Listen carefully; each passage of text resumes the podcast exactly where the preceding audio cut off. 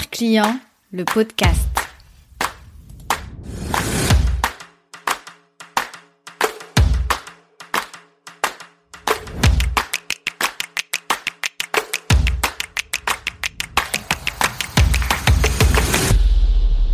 Il y a quelques mois, j'ai écrit une newsletter ainsi qu'un post LinkedIn sur le premier effet qu'aura l'utilisation de l'intelligence artificielle sur les consommateurs. À l'époque, je voulais créer toute une série de contenus qui mélangent intelligence artificielle et expérience client. Mais voilà, le temps est passé et ce contenu n'est jamais sorti. Mais comme c'est un sujet important que je garde toujours à l'œil, c'est parti pour une nouvelle série d'épisodes sur l'IA et l'expérience client. Je précise tout de suite que quand je dis IA, je parle de l'intelligence artificielle. J'espère que cette série va vous plaire. Ça va être des formats très courts, en mode coup de gueule ou en mode wow. Ou alors ça va être des formats un peu plus longs, mais là je ne t'en dis pas plus, je te laisse la surprise. Aujourd'hui, je t'emmène donc dans le tout premier épisode de cette nouvelle série.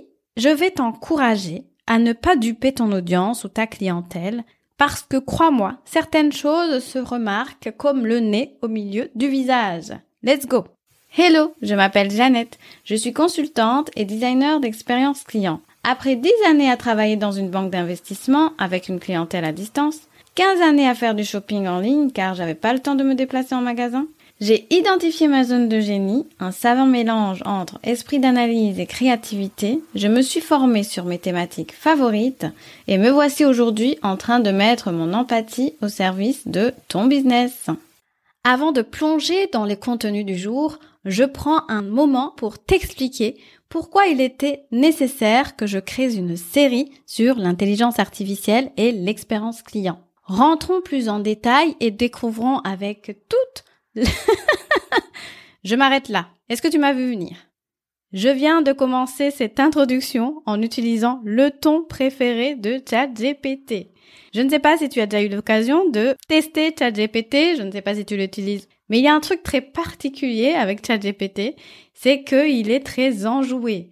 Avec ChatGPT, j'ai appris des mots que j'avais complètement oubliés, des mots qu'on retrouve dans des livres sur les découvertes euh, nautiques, je ne saurais même pas qualifier le mot.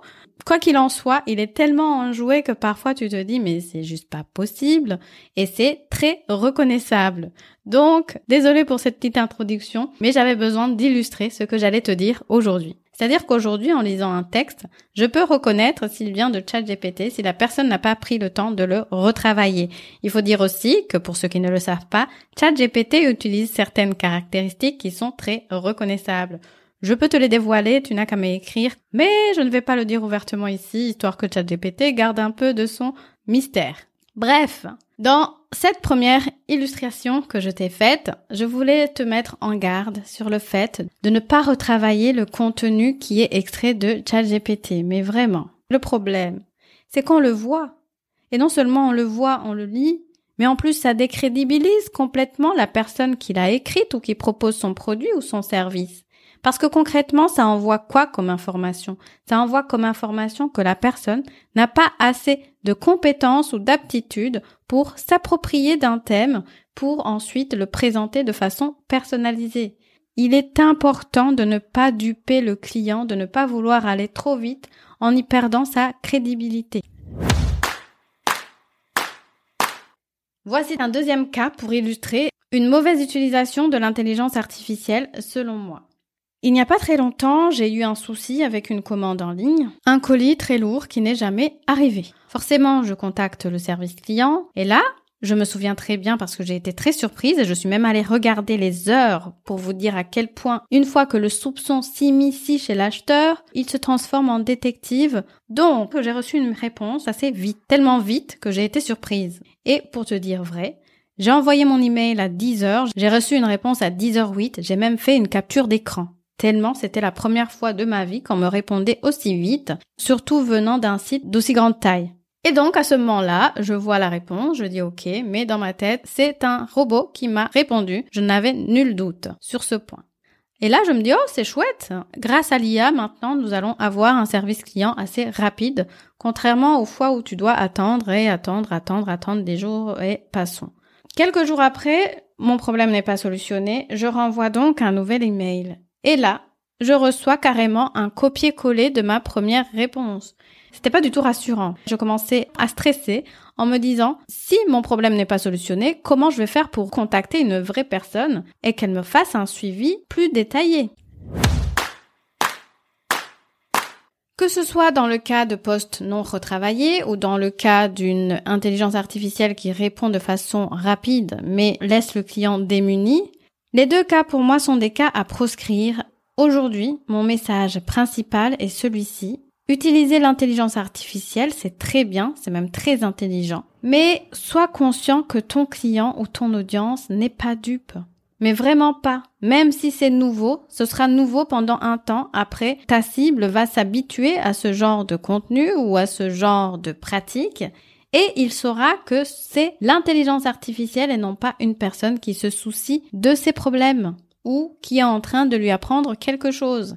Et à partir de ce moment-là, tu perdu d'avance et tu complètement discrédité ton entreprise et aussi ta réputation. Voilà, ce n'était que l'épisode 1 de cette nouvelle série sur l'intelligence artificielle et l'expérience client. Nous nous retrouverons avec d'autres épisodes, bien entendu. Entre-temps, si tu veux m'entendre aborder un point bien précis, je te laisse remplir le sondage qui est actuellement en cours sur le contenu à venir sur Regard Client, le podcast. Je te remets le lien dans la description de ce podcast. Allez, je te donne rendez-vous au prochain épisode. Tu as aimé ce podcast? Laisse-moi 5 petites étoiles pour me le dire. Tu m'aideras ainsi à le faire connaître. Et abonne-toi pour ne rien rater. Regard client, c'est le podcast qui t'invite à te mettre à la place de ton client pour développer ton business. Tu verras, tu seras gagnant à tous les coups. Besoin d'un coup de main pour optimiser ton parcours client et designer une expérience client? Wow Je te donne rendez-vous dans la description, tu y trouveras toutes les infos nécessaires pour travailler avec moi. Ah, et restons en contact. Instagram, email, newsletter ou pigeon voyageur, l'important est de créer un lien durable entre toi et moi. Je te remercie de m'avoir écouté jusqu'ici. Je te dis à la prochaine. Ciao ciao